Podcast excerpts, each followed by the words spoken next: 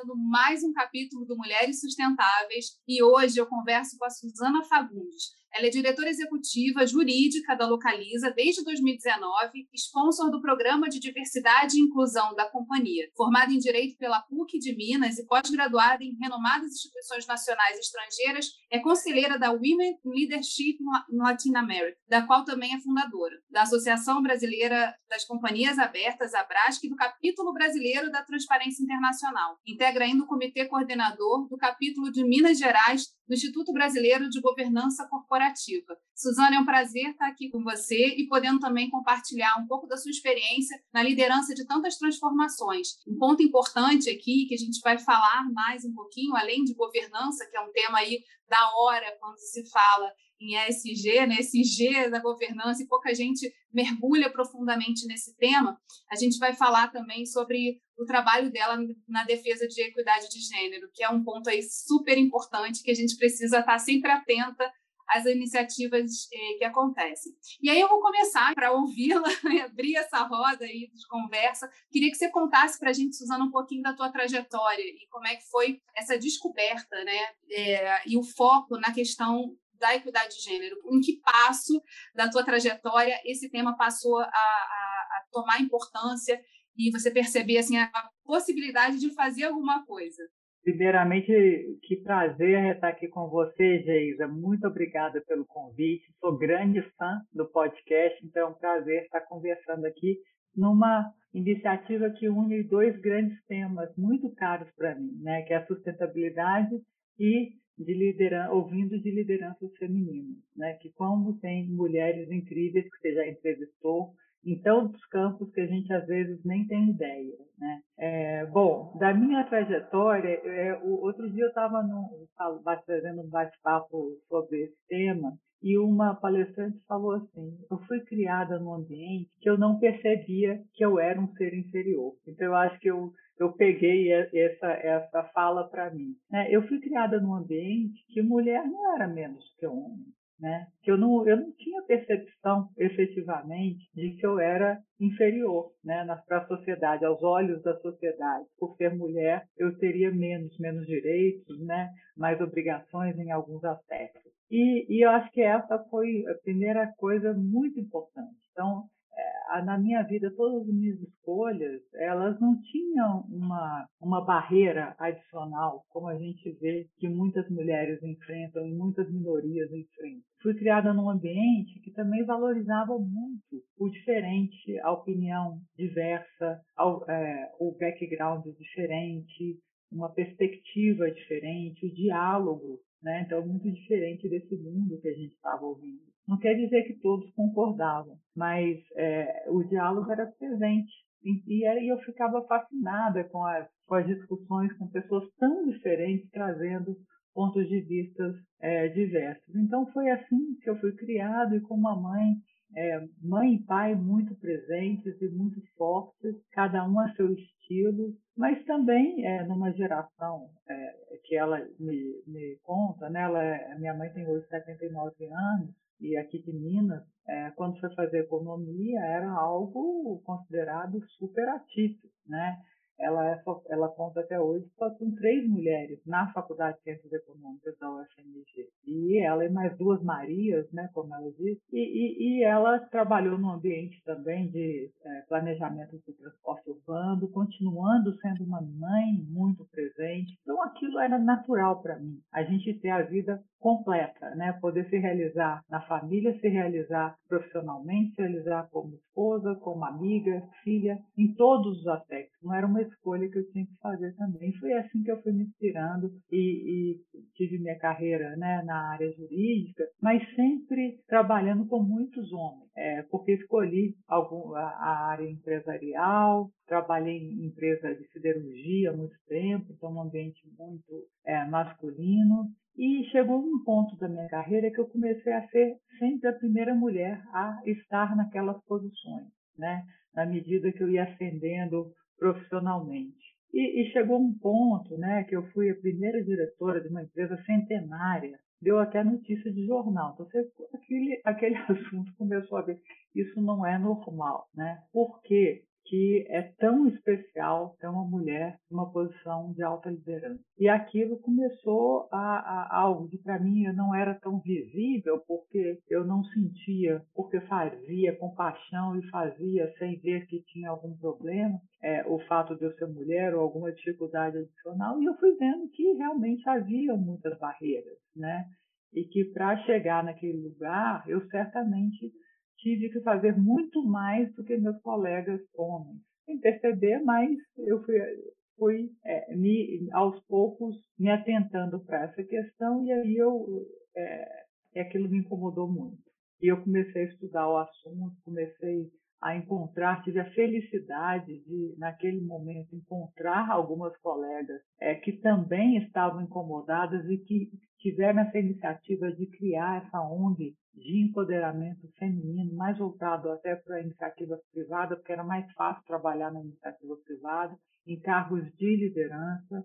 E, e, e aí eu comecei a me engajar muito dentro das empresas que é, eu atuo e fora. Né? Eu sou uma pessoa mais reservada, que tenho até mais dificuldade em falar em público, mas eu fui vendo o poder que era para outras mulheres a gente poder conversar do assunto, eu comecei também a, a participar mais de eventos como esse e outros, para poder falar um pouco da minha trajetória, para conversar sobre as dificuldades, porque no final das contas são muito parecidas, né? E às vezes não são ditas, e aquilo traz um conforto, uma ajuda a outra, e, e assim eu comecei a me engajar sobre o tema. Você falou pontos muito interessantes aqui, né? Um é o fato da sua mãe já ter aberto o caminho. Então, para você, parecia mais fácil estar nesse lugar, e aí, é, em determinado momento, você tem a solidão da liderança, né? De estar no lugar e ser incrível o fato de você ser mulher, quando, na verdade, para você aquilo era comum mas a, a gente vê também né, nessa, né, nessas, nesses protagonismos é, esse ponto do cadê as outras? Onde estão as próximas? Né? E, e aí esse trabalho de tentar buscar isso a partir do momento é, da criação da ONG e de trazer esse tema da liderança feminina para a pauta. Queria que você falasse um pouquinho do trabalho de empoderamento que vocês é, lideram. Como é que é esse trabalho? Quais, como é que é a agenda né, da organização e como é que você também consegue equilibrar a, essa agenda com o teu trabalho, com o dia a dia na Localiza? Bom, a Will ela foi formada para a gente, é, a gente começou trazendo alguns debates é, sobre o assunto, que é algo que a gente percebeu que as mulheres não se é, encontravam para discutir as questões da, do empoderamento feminino. E a gente sempre queria trazer a reflexão da, da liderança feminina em cargos altos, na alta liderança. Porque o, qual era nosso posicionamento? Ah, não deveria começar pelo cargos na baixa liderança, não.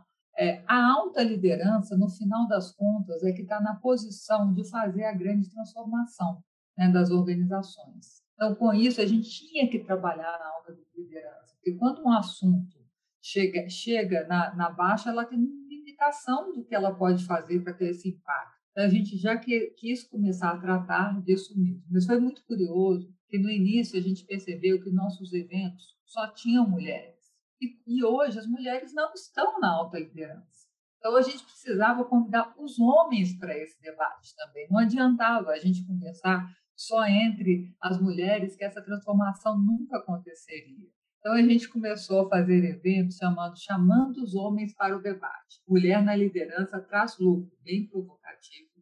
E começamos a chamar homens de altíssimo nível em posições de liderança de grandes organizações, de instituições financeiras, empresas, pessoas que já tinham tido essa experiência, já tinham desenvolvido ações né, afirmativas para aumentar o número de mulheres em posições de liderança, trazendo o depoimento deles. Né? Então, isso foi muito rico e a gente atraiu um pouco mais de homens. Ainda há prevalência de mulheres.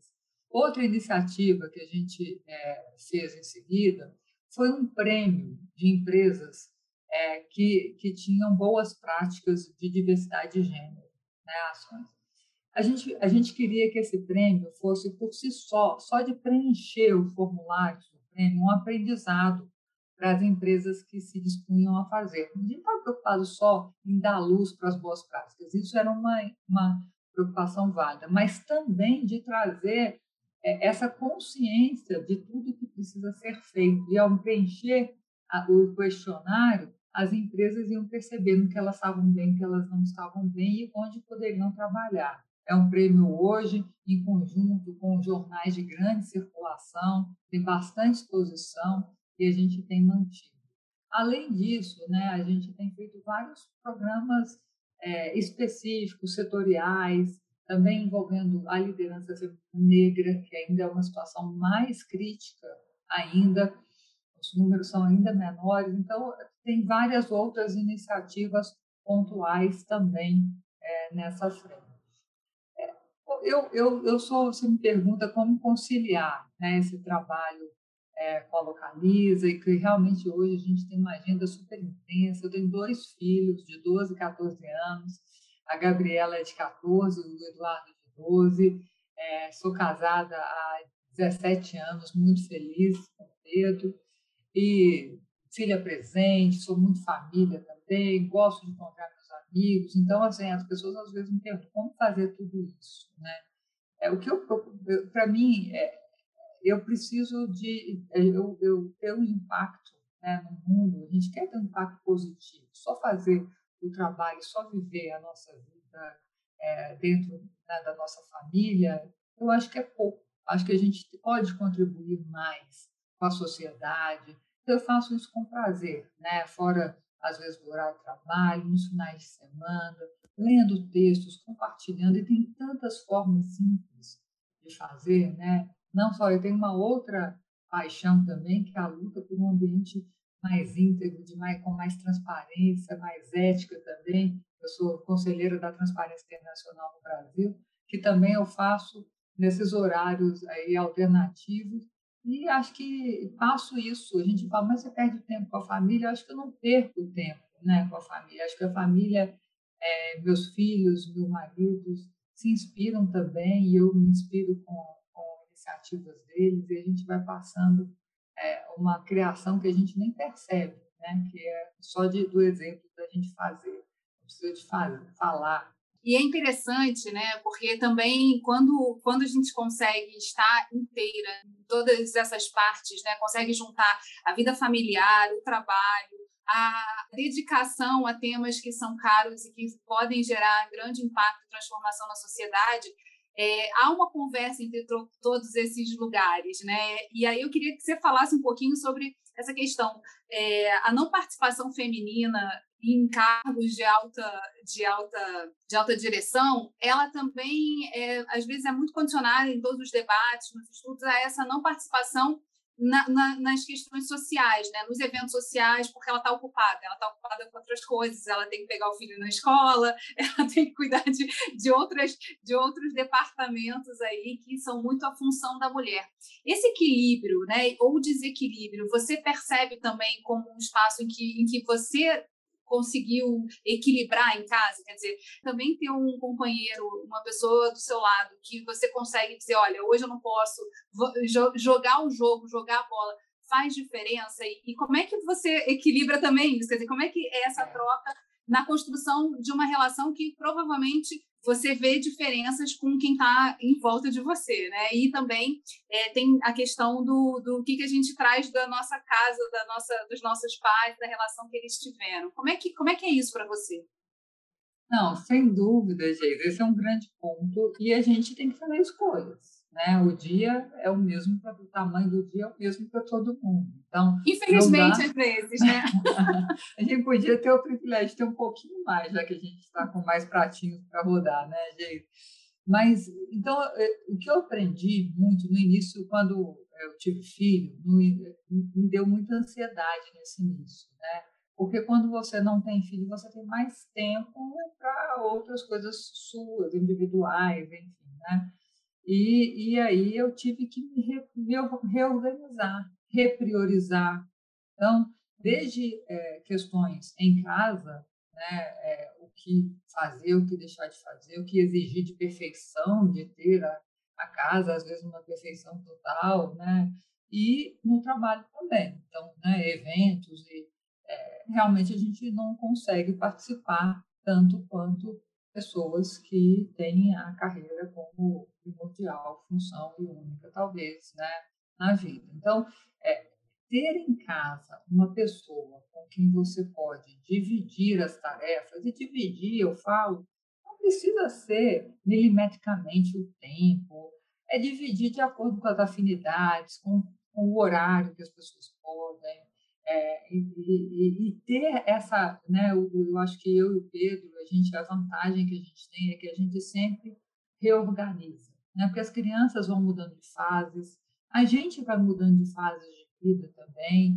então não é uma coisa milimétrica escrito na terra, na pedra que não pode ser revisado, né? Então, em cada fase da, das crianças, a gente foi reorganizando essa divisão de tarefas. Então, eu tenho realmente esse benefício. Mas eu te confesso que no início da maternidade, eu achava que eu tinha que fazer tudo das crianças.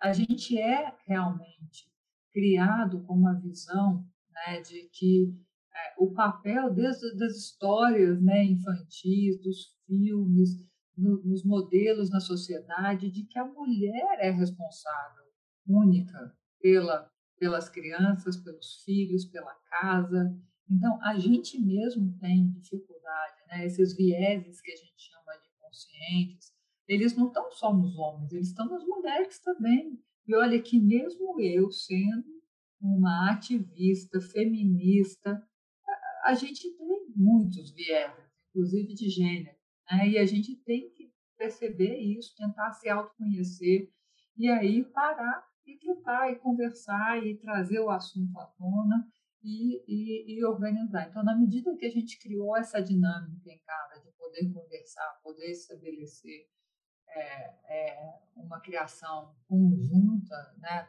da, da família, é, facilita demais. Né? A, a, mulher que não tem esse apoio, às vezes não é no marido, é na mãe, é numa vizinha, né? não precisa necessariamente a gente, que a gente não né, ser sempre só uma pessoa que possa apoiar eu, meus pais não moravam em Belo Horizonte, meus irmãos também não. Então, para mim, eu tinha que ser meu marido. E ele é um paizão, ele sempre quis ter filhos. Então, para mim, foi muito natural que fosse dessa forma. Agora, os eventos é, da empresa, realmente, eu acho que isso faz diferença, sim. Eu não vou em tantos, né? Hoje em dia a gente tem pandemia diferente, mas eu não tinha condições de ir em tantos quantos, mas eu ia também alguns, selecionava alguns e, e é, e frequentava e gostava. Né? Então, tentar fazer essa, essa, esse equilíbrio mesmo. Em relação à pandemia, trazendo aí esse tema, porque é, a pandemia mexeu muito, com muito mais velocidade em coisas que pareciam é, consolidadas, né? A própria forma de trabalhar. É, e aí o que eu queria saber de você é se nessa, nesse equilíbrio de pratos, como é que foi para você é, lidar com isso, quer dizer, tendo menos, é, tendo menos mobilidade e tendo também que é, operar essas diversas, essas diversas pontas que você faz. Como é que foi isso e o que, que você percebeu também nesse processo, já que a pandemia teve várias fases também, acho que a gente viveu diversos momentos, muita emoção em cada um deles. Eram só 15 dias e a gente já está em mais de ano nisso. É, como é que foi para você a oportunidade também, né, de, de endereçar outros temas? Como é que foi o trabalho da ONG? Cresceu, é, cresceu a demanda? Como é que você é, percebeu esse momento de pandemia para uma possibilidade de virada nesses temas que você trata e que você endereça? Bom, eu, a pandemia, inicialmente, eu achei que seria é, muito positivo para as mulheres, né, porque elas poderiam é, estar tá mais próximas da família e, ao mesmo tempo, se dedicar ao trabalho. Mas o que a gente viu, no geral, é que muitas mulheres ficaram sobrecarregadas, né, porque as crianças também em casa, tempo integral, sobrando, né, sendo, é, tendo uma atribuição muito mais pesada para as mulheres em geral do que para os homens, é, e até, por vezes, dificultando efetivamente, impactando até no, no, na carreira, ou não, é, se continuando sobrecarregando excessivamente muitas mulheres. Né? até a questão de algumas tinham ajuda e as pessoas não poderiam também se locomover, tinham risco, então tiveram que abrir mão, então sobrecarregaram, às vezes adquirindo até funções que antes não faziam. No meu caso, é, a pandemia afetou muito o setor de, de locomoção. Né? Então, localiza no primeiro momento, você pensa bem, tem restrição de locomoção e a gente trabalha com mobilidade. Então, no primeiro momento foi um tema, foi muito impactado e a gente teve um, um, que se reinventar, né? trabalhar, tanto preocupar com os colaboradores, com trazer outras pautas além do trabalho do dia a dia, né? pensar em que cuidado com o colaborador, com o fornecedor, com o próprio negócio, né? como é, lidar com um volume de regulamentação maluco, falava você tem que fechar o lugar, falava você tem que ficar aberto. Aí tinha gente que está com o nosso carro, quer devolver, mas a gente está fechado. Então, assim, é, foi um, um, todo mundo aprendendo junto e a gente tentando fazer o melhor e muito debate, muita discussão. É, e, então, no primeiro momento, assim, a minha felicidade é que meus filhos estão numa idade que eles não demandavam é, um acompanhamento escolar, por exemplo, enorme, como crianças que estavam em fase de alfabetização, né? que como que simplesmente deixa a autonomia das crianças. Mas era também um momento de muita adaptação para as crianças, para as escolas, né? É, então, assim, a, apesar da gente pensar idealmente que esse é um momento que você está mais com a família, foi um momento tenso, acho, o início dessa dessa pandemia para todo mundo, porque teve um excesso de tudo, né? Da adaptação na escola, a saúde mental das crianças que não imagina uma minha filha de 14 anos está no auge de socializar, de sair dentro de casa, muito preocupado e todo mundo e o espaço, todo mundo onde que vai ficar cada um. É, então o início acho que foi muito foi muito difícil, requereu é, muito, muita conversa, muita flexibilidade de pensar em formas diferentes para manter a saúde mental, em relaxar, em se exercitar. Então, eu acho que é, eu estou muito feliz que as, as, aulas das crianças voltaram em tempo integral, embora vira e mexe tenha algum colega com, com Covid, a gente tem que suspender, porque para a saúde mental deles, esse convívio, essa socialização é muito melhor, né? E aí, então, acho que foi um, foi um exercício, acho que foi um desafio grande para os pais nessa pandemia. E na questão da mobilidade, é, temas que também já vinham sendo trabalhados como possibilidades de futuro. E aí eu acho que tem uma vantagem é, quando a gente trata de sustentabilidade, é que muitas coisas já estavam sendo antecipadas, as tendências já estavam desenhadas, mas a gente percebia sempre é, uma, uma assim, ah, tudo bem, isso é o futuro, isso é o futuro, o futuro vai chegar um dia, né? Como se fosse uma promessa, e que de repente tiveram que ser colocados na, na mesa para é, forçar decisões mesmo. Como é que foi essa questão na mobilidade? Quais foram as decisões que você, é, enfim, trabalhou junto, né? Decidiu junto, é. trouxe é, para na mudança também de um ponto que eu acho que é fundamental, né? As cidades estão mudando e a forma das pessoas se, se, se moverem na cidade também. A necessidade do carro ela está sendo deixada de lado, repensada. As pessoas falam assim, ah, talvez o meu carro... Outro dia tinha até um meme, né, dizendo assim, ah, meu carro de 2016 está legal. eu descobri nessa pandemia que eu não tenho que trocar tanto, mas enfim. Mas no caso específico da Localiza, é, também é, abriu aí um campo importante de oportunidades de mudança nesse, na forma de ver é, essa questão do, do, aluguel de carro, enfim, como é que foi isso? Eu acho que era legal trazer também aqui para as claro. mulheres um pouco como é que, como é que esse, essa área da mobilidade também está impactada, né? Sem dúvida. Então, se nesse primeiro momento a gente teve uma restrição total de locomoção, né, logo depois é impossível, pelo menos parte da, da população tinha que se locomover, né, a começar com os próprios profissionais de saúde. Né? Então, o que, que a gente percebeu foi que, e aí a gente no início fez, né, inclusive, é, condições especiais para profissionais de saúde que também não se, se viam confortáveis em, às vezes, se deslocar através do transporte público, né, no início, e queriam, viam a opção de alugar um carro como uma opção mais segura. Então, a gente começou a ter essa sensibilidade e tentar trazer com muito dinamismo, né? É impressionante como esse setor de mobilidade é dinâmico e como a, Localiza teve essa capacidade de rapidamente sentir o que o ambiente precisava, trazer essa é, soluções para ajudar o problema se resolver. Então, primeiro a gente teve esse momento, tanto é, endereçando é, públicos específicos que naquele momento precisavam se locomover efetivamente, né?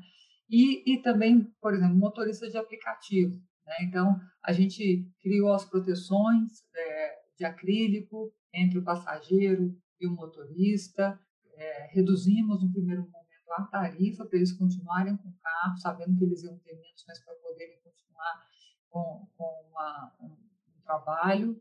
E, e, aos poucos a gente notou né, que ao longo desse todo, as pessoas começaram é, pessoas que não queriam carro começaram a querer carro, né? E andar menos, talvez, de motorista de aplicativo, de transporte público. E aí a gente lançou um, um, produto que é o Localiza Meu, que é o que a gente chama de carro por assinatura. Não sei se você conhece, que é o carro. Você, ao invés de comprar um carro, você aluga um carro que você escolhe, um carro novo, e aí é, não se preocupa com a manutenção do carro, com pagamento de multas, com IPVA, com o seguro do carro, isso tudo a localiza se preocupa e você paga uma mensalidade. Isso tudo e outras questões, por exemplo, a gente lançou o Localiza Zarp, que é um produto especial para o motorista de aplicativo, também entendendo quais eram as demandas, as peculiaridades dele, né? Também teve um aumento de demanda para o turismo é, interno, né? Que gente vê que algum, já está aumentando o turismo interno, as pessoas não estão mais viajando para fora ou, optando por um por de carro. Então, tivemos essas várias mudanças e a gente, e claramente, né, o atendimento com muito mais rigor, mudando a forma de higienização dos carros, de atendimento das agências, de distanciamento, né, e nas áreas administrativas, né, que trabalham na sede da, da companhia, a gente está de home office até hoje, mas a gente tem uma preocupação muito grande, tanto com a produtividade, quanto com a, a saúde geral dos colaboradores, inclusive Então, a gente faz pesquisas periódicas de como está né, a, a saúde mental das pessoas, a disposição. Então, a gente notou no início que as pessoas tinham desde problemas de que as cadeiras não eram confortáveis, não tinham acesso à internet, e a gente foi tratando de ponto a ponto, né? Que, e, e, e inclusive, a pessoa tem liberdade para falar que gostaria de ser atendido por um assistente social nosso para poder verificar. A gente também teve uma iniciativa que foi muito exitosa, que a gente não imaginava na época, que foi é, a telemedicina. Né? A gente as pessoas usaram muito e feedbacks muito positivos, né? naquele momento que não, ninguém deveria ir para um hospital no principal no primeiro sintoma. Então, você tinha essa triagem através da telemedicina. Então, então a gente tem que ter esse dinamismo mesmo nesse ambiente que já é dinâmico da mobilidade, num momento de tanta mudança, de tanta diversidade, para tentar ter um impacto, né? Sem contar, falando né, em sustentabilidade, da preocupação em tratar do, da sociedade que foi um ponto em que as empresas se uniram e a gente viu um ativismo muito grande, né, de é, buscar soluções rápidas que pudessem atender todo o entorno, não só o próprio público interno, mas também a, o trabalho e, a, e, o papel social das empresas ficou muito em evidência, né? É, isso eu acho um ponto super interessante e aí a gente consegue entrar aí um pouco na pauta do ESG, que você também tem uma atuação importante, porque o IBGC é uma das referências, né, é, nessa discussão da governança corporativa, né, de um, de um olhar também para os conselhos, como o, o, olhar da diversidade, o quanto ela impacta também economicamente eh, de forma positiva. Eu queria que você falasse um pouquinho né, é, sobre, sobre a, evidência, a evidência que foi dada a esse, a esse tema. Eu acho que hoje, em todos os jornais, a gente abre e vê as pessoas falando sobre a ESG, mas assim, a gente vê muito mais pelo lado da do, do econômico, do social e a governança ela passa, eu acho que ela está sendo tratada lá nos bordes, mas a gente não vê na sociedade esse trabalho sendo mais discutido, porque eu acho que há um desconhecimento também desse papel, né? Então, assim, eu queria que você falasse um pouquinho é, do trabalho do IBGC e como é que vocês também estão trabalhando essa questão da governança nesse novo quadro, em que há uma oportunidade de, de rediscussão é, do papel dos conselhos, enfim. Muito legal. É, a gente até fala nos ambientes de governança que ESG deveria ser GES, né? Porque a governança, é, ela é, resumindo de uma forma simplificada, é a forma com que as entidades né, tomam suas decisões, seja pública, privada, tomam do, do terceiro setor, tomam suas decisões de forma a alinhar os interesses de todos os stakeholders né, e ter um impacto positivo.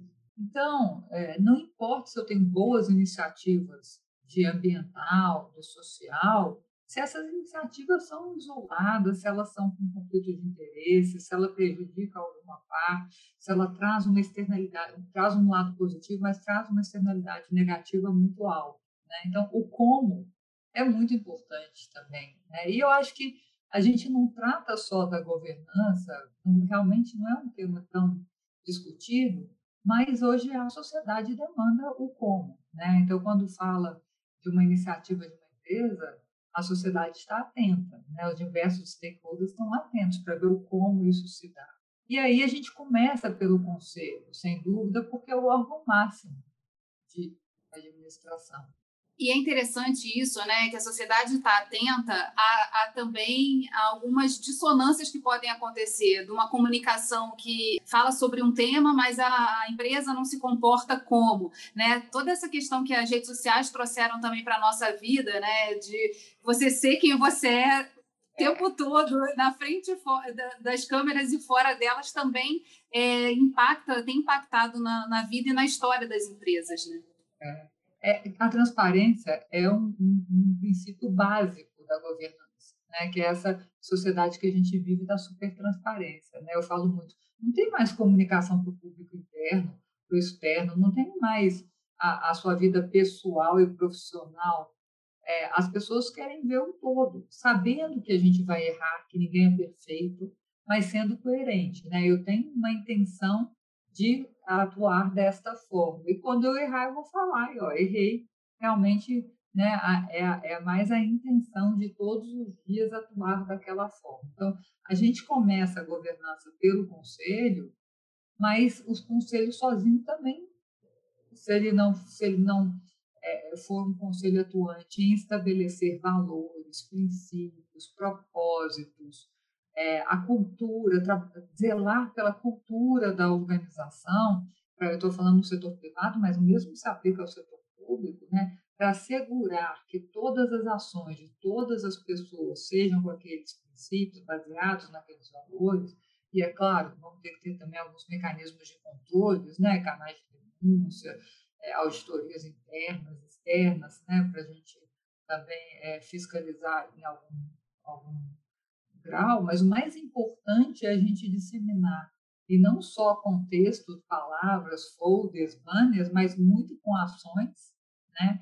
de que aquilo é o que é valorizado neste ambiente. Tem uma coisa muito interessante, é que tem estudos que mostram que as pessoas, né, tem um percentual de pessoas que tem aqueles princípios muito claros, quando a gente trabalha sobre ética e compliance, muito claros, e não importa o que aconteça no ambiente, ela sempre vai fazer a coisa certa. Outras que vão sempre tentar, é, um percentual também pequeno, sempre vão tentar burlar, por mais que seja aquele princípio.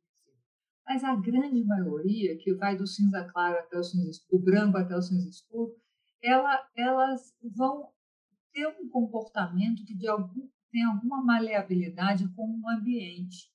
Então, o ambiente, a cultura, tem um, um, poder enorme, né? e não só nos empregados, tá? nos colaboradores, mas também é, nos fornecedores, nos clientes. Então, a gente tentar é, ampliar essa atuação nossa, né? não só é, naquele limite dentro da organização. E nesse ponto, o poder do exemplo é fundamental. Quer dizer, a liderança ela tem que ser pelo exemplo, não é mais é, aquela faço o que eu digo, não faço o que eu faço, porque é. É, essa desconexão é que, na verdade, torna a cultura permeável às coisas erradas. Né? Então, assim, é, perceber também essa responsabilidade e esse papel do líder como alguém que, que tem que fazer e, e falar a mesma coisa é um ponto aí de virada que eu acho que tem acontecido, eu, eu pelo menos vejo reverberar de uma forma mais clara hoje do que há alguns anos atrás, né? Sem dúvida. Felizmente as pessoas também hoje são muito críticas, né? Então tem é, não não aceitam as novas gerações, não simplesmente aceitam verdades absurdas, elas analisam, criticam, questionam e com isso também não querem trabalhar em lugares que não têm abertura para ter esse questionamento ou que a fala é uma, mas a ação é outra, que há essa inconsistência, compatibilidade do, da, do discurso com o comportamento. Então, assim, na Localiza tem algo assim que é muito interessante, que a gente tem um quadro de valores, né? Nosso propósito é, com você, construindo o futuro da mobilidade sustentável. Não está no propósito da empresa. A sustentabilidade, ela não é algum departamento à parte. Ela, a gente quer que a gente traga ela em todas as nossas decisões, em todas as nossas ações. E aí tem um quadro de valores, e o que é interessante dentro dos nossos valores é que a gente tem assim, isso em cada pilar, que é cliente é nossa paixão, a, parte de pessoas e a parte de, de resultados, a gente fala o que a gente faz, o que a gente não faz, de uma forma muito expressa. E a gente repete, Geisa, isso quase que semanalmente nas nossas reuniões com as equipes e pede para trazer exemplos que é, que, que materializam aquelas ações, o que fazer, o que não fazer, para que haja efetivamente uma compreensão e não seja aquele código que fica lá num site ou fica lá impresso numa sala e que ninguém consulta e que ninguém pratica, né? Então, isso é uma mudança muito grande e é uma responsabilidade, né? Quando a gente dá essa essa abertura para tratar desse assunto toda semana nas nossas reuniões de bom dia, que a gente chama com, em cada área, você cria esse, essa, esse senso crítico, você cria muitos guardiões, tem que estar muito certo que é aquilo que você quer fazer, né? Porque você cria um guardião, um exército de pessoas que está zelando por aquele valor, né? E na base dos nossos valores está a confiança e a ética. Então, assim, Confiança e a ética é a base da governança, né? Porque a governança tem que ter a confiança e a ética como pilar para que a gente possa tomar efetivamente as melhores decisões. Exatamente, porque no fim do dia, né, de uma ponta a outra, todo mundo está o tempo todo tendo que tomar decisões. Então, como fazer para tomar decisão de acordo, precisa isso estar tá, tá altamente compartilhado, né? E visível e entendido por todo mundo.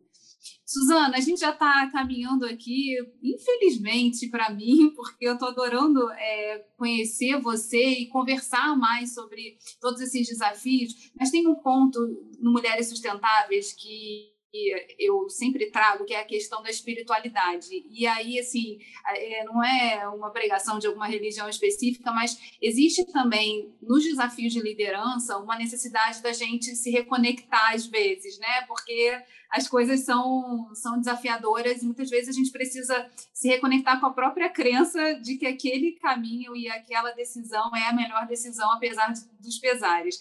Então, eu queria que, saber de você também é, onde você se abastece, assim, onde, onde você busca é, se reconectar consigo mesma e com a sua energia para poder é, estar plena e forte e íntegra para esses desafios que você com certeza enfrenta todos os dias. Ah, que bacana, Geisa, porque esse é um tema até que eu, quando eu comecei a, a, a, trabalhar com sustentabilidade, eu trabalhava com as seis dimensões, e uma era espiritual, mas a espiritual de, do indivíduo, da necessidade de ver o indivíduo, ser, ser complexo e com a sua necessidade mesmo de reconectar, de, de reabastecer, de se reenergizar, independentemente de ter ou não ter religião ou de qual religião seja isso, né? A gente também tratar deste aspecto, porque no final das coisas, das contas, é cada um de nós que vai fazer esse impacto em conjunto, colaborando, né? Então, eu, eu, a minha, eu, eu sou uma pessoa que preciso muito de momentos é, harmônicos familiares, né? Então, assim, a minha reconexão é estar com as pessoas que eu mais amo, de forma leve, que às vezes a gente está para resolver problema, para resolver tarefa, pra... mas de ter momentos a gente poder conversar, curtir um filme, fazer um passeio, pode ser um passeio na natureza, pode ser um passeio na, na cidade, pode ser, mas a minha reconexão é ter essas paradas de tempo em tempo, no final de semana ou de férias, para estar plenamente com essas pessoas e, e não ter que pensar em mais nada. Eu tenho uma capacidade, né, meus irmãos até falam, eu consigo desligar do trabalho, né? Eu consigo viver aquele momento intensamente aquilo me dá muita energia para Tá? Então, eu estou no trabalho, eu estou intensa, estou com, com, com, a minha família, com meus amigos, eu sou intensa também. Eu consigo desconectar e estar tá plena e aquilo me dá energia para seguir. Tem até um artigo, Diego, nesse sentido, de Harvard, da Harvard Business Review, que fala que não adianta você tentar gerenciar seu tempo, porque tempo sempre, hoje em dia, com tantas demandas, nunca é suficiente. Mas você tem que gerenciar sua energia, né? É, eu vou ver se eu acho esse artigo, depois eu te mando, porque é muito legal, uma abordagem diferente. Não é fazer mais com menos, não é ser mais rápido. É como você se conhece e fala: agora eu tenho que parar, que eu tenho que reenergizar. Como é que eu reenergizo? Durante o dia de trabalho, durante. Enfim, cada um tem o seu momento, a sua forma. Sensacional. E se, e, e, se a gente, se eu conseguir receber a tempo, ainda a gente bota também no, nos comentários lá no, na descrição do vídeo, porque é importante falar disso. Né? É importante falar de energia, porque no fundo a gente está o tempo todo trocando energia e aí a gente precisa estar tá também é, com ela ok, né? A nossa bateria precisa estar tá funcionando. A nossa, e como liderança, né, a gente tem que ter essa sensibilidade para sentir a energia também do, do, time, das outras pessoas, né? Do, como, como liderança e como pessoa, né? Às vezes é do seu filho, ou da pessoa que te ajuda em casa, você sente que tem aquela energia diferente, aquela pessoa está de uma outra forma, alguns disfarçam mais, outros menos. A gente tem que ter essa sensibilidade e naquele momento saber, saber parar, saber conversar, saber dar o espaço. Cada um vai ser uma coisa, né? Saber entender que a pessoa está num, num, outro momento ou, né? Ou ouvir. Então a gente tem que gerenciar isso nosso e ajudar os outros também. Não pode ser um elemento a ser ignorado. Com certeza. Suzana, muito obrigada por a gente ter conseguido encontrar esse tempo, porque a gente ficou ah, tentando equilibrar aqui as agendas, os pratinhos, mas foi é, fenomenal, adorei te conhecer.